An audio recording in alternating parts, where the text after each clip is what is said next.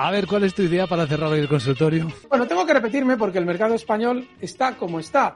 Y me voy a repetir con Ferrovial. Ferrovial vuelve de nuevo a marcar nuevos máximos históricos y nos deja un nuevo posible stop ya en zonas de 34 con, 37. Alguien dirá, bueno, está lejos, sí, pero probablemente el objetivo alcista que debamos esperar de este tironcito que está realizando ahora mismo se sitúa en zonas de 3, 36 con 55. 36 con 55.